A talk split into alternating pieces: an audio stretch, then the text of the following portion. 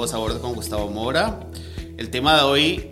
me apasiona porque, bueno, estuve 10 años dentro de las aulas, soy director de un centro educativo y pues bueno, desde el área de psicopedagogía siempre me ha llamado muchísimo la atención el poder acompañar a profesionales en infancia, profesionales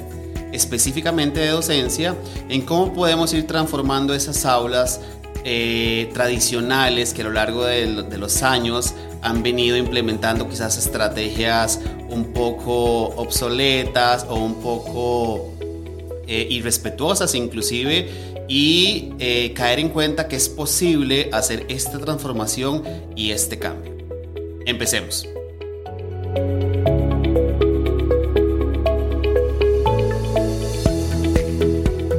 Bueno, como les estaba contando, yo trabajé muchísimos años dentro de las aulas. Además, eh, en mi profesión como director he estado cerquita de maestros y de maestras que han dado todo de sí, ¿verdad? Por esos niños, por esas niñas y esos adolescentes que se encuentran en los recintos de clase. Quisiera primero, eh, para introducir un poquitito, eh, el por qué me parece un tema importantísimo y es porque siempre he pensado que cada uno de los profesionales, independientemente de la línea que trabajen o de la profesión que desempeñen, ya sea ingeniero, abogado, medicina, debemos estar en constante actualización. Y es que efectivamente, si comparamos, por ejemplo, el ejercicio de un docente, podemos pensar que así como un contador, quizás ahora no lleva su proceso como las facturas de antes, que eran físicas y demás, sino ahora son digitales, eh, y así como un ingeniero, quizás ahora no construye un puente de mecate, sino un puente de otro tipo de material. De esta forma, los educadores nos vemos en el compromiso y en la necesidad de hacer las cosas de una forma diferente. No es de extrañarse que en la actualidad se sigan implementando técnicas, estrategias y herramientas de muchos años atrás, o inclusive, peor aún, muchas técnicas y herramientas que están eh, quizás encubiertas o cubiertas por otro tipo de, características que al final tienen eh, el mismo objetivo. Ejemplo, no sé cuántos de ustedes recuerdan que hace muchísimo tiempo a los niños les ponían chinches en la ropa para que no se pusieran de pie. O inclusive se utilizaban las famosas orejas de burro para ridiculizar a los niños que no se comportaban como el profesor o la profesora esperaba. Y ustedes dirán, bueno, eso parece ilógico, eso es agresión, eso no tiene sentido, eso es humillante. Y si lo trasladamos a la actualidad, les podría decir que hay prácticas que se asemejan muchísimo, que tienen la misma, el mismo objetivo y se siguen realizando de una forma pero distinta. Ejemplo, el famoso timeout o el rincón de pensar, que lo que persigue es, y abro comillas, que nuestros niños se sienten y piensen en sus actos o en sus comportamientos para ser una mejor persona. Y al final tienen exactamente el mismo objetivo que la oreja de burro. Y al final tiene también las mismas consecuencias que eh, cualquier otro método o estrategia que se utilizaba anteriormente. ¿Por qué? Porque cuando estamos hablando, por ejemplo, del timeout, estamos hablando del tiempo fuera, estamos hablando de una herramienta que lo que persigue es que nuestros niños sean humillados, sean ridiculizados frente a sus compañeros, sean aislados de los demás, muchas veces por una característica o una habilidad que aún no se ha adquirido por desarrollo, por falta de experiencias y se recurre a este tipo de estrategia. Ahora bien, ustedes me dirán, pues bueno, ¿cuáles otras acciones se siguen desarrollando dentro de los recintos de aula y pues bueno, podría enumerarles un montón. Por ejemplo, eh, cuando escribimos los nombres de los estudiantes en la pizarra, también para humillar, invalidar y dejar descubierto que hay personas dentro de ese grupo, dentro de ese colectivo, que no está haciendo las cosas, abro comillas, bien. O también aquellos profesores que hacían o siguen entregando los exámenes de menor a mayor o aquellos profesores que sabiendo que nuestros niños quizás no tienen el mismo nivel de competencia académica o las mismas habilidades académicas, por ejemplo, en lectura o escritura, y los exponemos a leer frente al público cuando sabemos que no se tiene la habilidad y lo que vamos a hacer es generar eh, inseguridad o generar pocas herramientas emocionales para yo poder desempeñarme en mi contexto de pares de una forma más oportuna. También, y aunque ustedes no lo crean, se sigue dando dentro de los espacios educativos algunos profesionales en educación que excluyen a los niños del derecho al recreo, que a manera de castigo se les suprime este derecho y se persigue que el niño también reflexione y reconozca cuáles son aquellos puntos de mejora a través de este tipo de técnicas. ¿Y qué es lo que pasa, personas que me están escuchando, familias o profesionales? Si nos podemos analizar, cada una de estas herramientas persiguen todas el mismo objetivo, darle por donde más duele a nuestros niños y niñas para que de esta forma se supone cooperen más, aprendan más o sean mejores estudiantes. Yo no sé a ustedes, pero a mí esto no, yo esto no le encuentro ni pie ni cabeza. Y quisiera abrir un paréntesis y quisiera eh, invitar a la reflexión. Cada una de estas, de estas técnicas, de estas herramientas, de estas acciones fueron y siguen siendo eh, socializadas y siguen siendo eh, ofrecidas por las aulas universitarias a los profesionales en educación.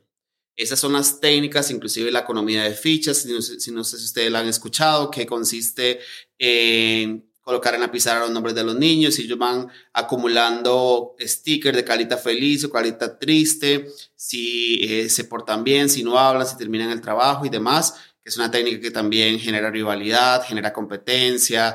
eh, genera baja autoestima. Bueno, les podría hablar muchísimas cosas de esas. Y este, aunque no lo crean, todo esto en las universidades, como les venía diciendo, se sigue fomentando y se sigue socializando y se sigue compartiendo con los estudiantes de estas carreras. Mi llamado el día de hoy es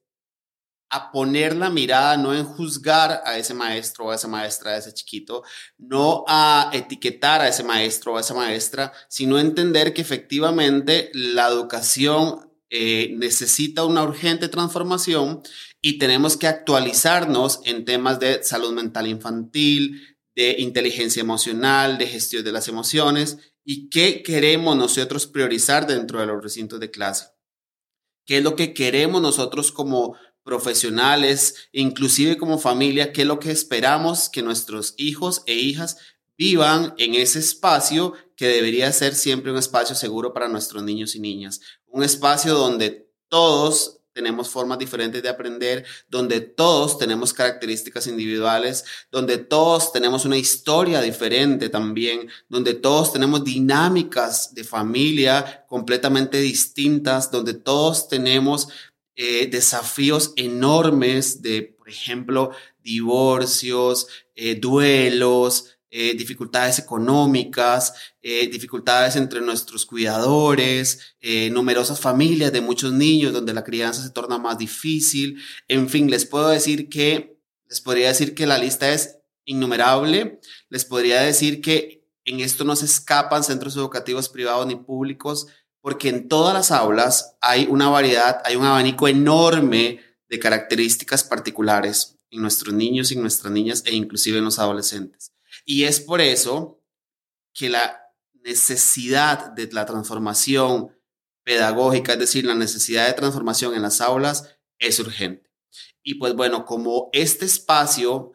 más que un espacio reflexivo, yo siempre he querido que sea un espacio de herramientas, quisiera compartirles algunas opciones que tanto los docentes o inclusive ustedes como papás podrían interiorizar, reflexionar, ver qué conecta con ustedes, eh, considerar qué pueden ustedes aportar desde sus hogares para de manera respetuosa establecer vínculos de comunicación con sus docentes, donde podamos ver y entender y analizar y procesar que efectivamente hay otras formas de disciplinar dentro de las aulas y que estas herramientas sí pueden favorecer directamente cada uno de los espacios eh, educativos donde nuestros jóvenes y niños están inmersos diariamente, porque para nadie es un secreto que nuestros niños y adolescentes pues pasan una enorme cantidad de tiempo dentro de las aulas y que esperaría uno como familia si no es que nuestros niños y nuestros jóvenes estén en lugares donde se sientan bien, donde aprendan, donde son respetados,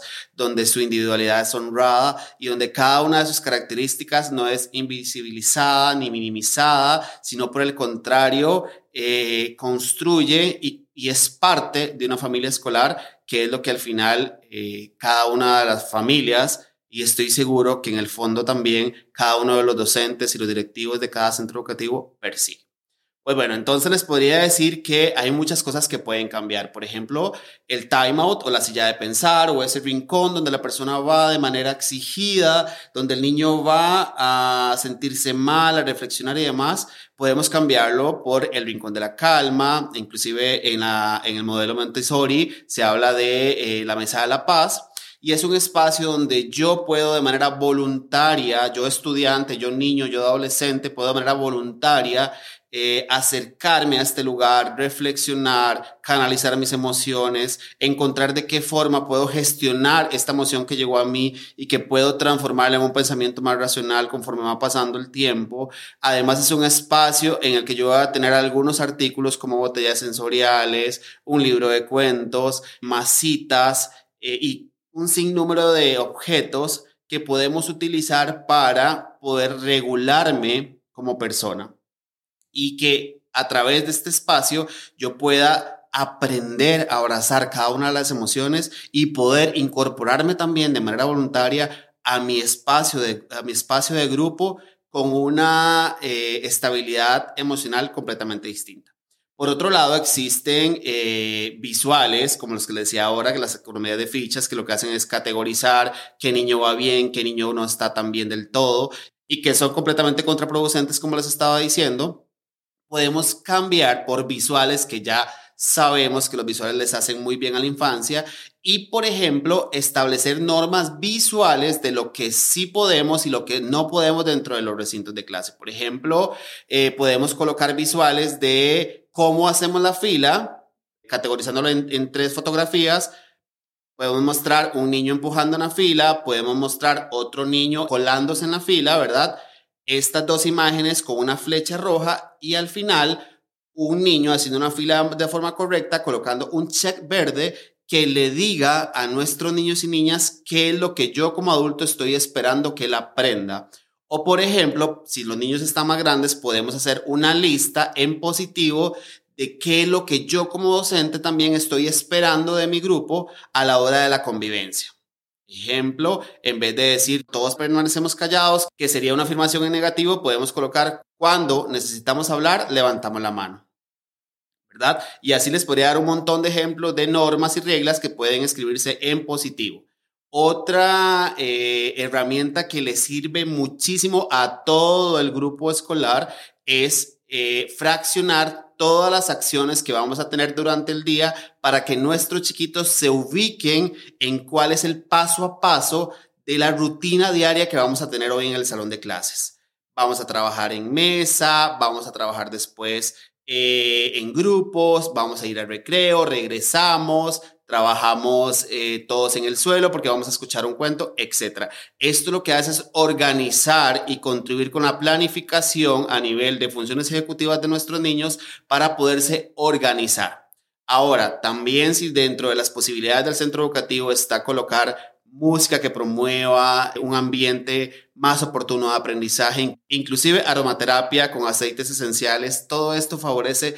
muchísimo. También quisiera aclarar, porque esa es una pregunta muy recurrente mía en redes sociales, cuál es la diferencia entre el semáforo de las emociones y el semáforo de la reflexión. El semáforo de las emociones es, un, es una herramienta, una técnica que se ha utilizado por muchísimo tiempo dentro de las aulas y que lo que hace es categorizar las emociones. Es decir,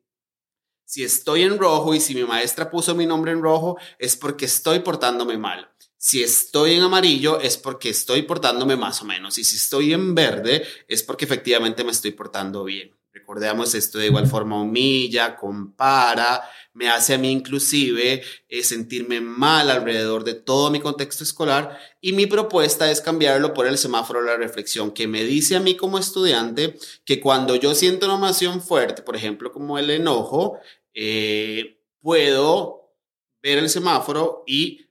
asociar que el rojo me dice a mí que estoy en una emoción fuerte, que en el amarillo me puedo detener, pensar, reflexionar, buscar alternativas y opciones y finalmente llegar al color verde donde podría tomar decisiones que no atenten ni contra mi integridad ni la integridad de mis compañeros y que por el contrario me conduzcan hacia decisiones más asertivas. Y ustedes me dirán, pues bueno, es que es una transformación grande alrededor de las aulas. Claro, familias, educadores, es una transformación compleja, difícil, retadora. ¿Por qué? Porque tenemos un constructo de años donde las aulas han, han sido vistas por lo general desde el adultocentrismo, donde, donde el adulto es el que manda y el niño es el que obedece, el adulto es el que toma las decisiones y el niño las acata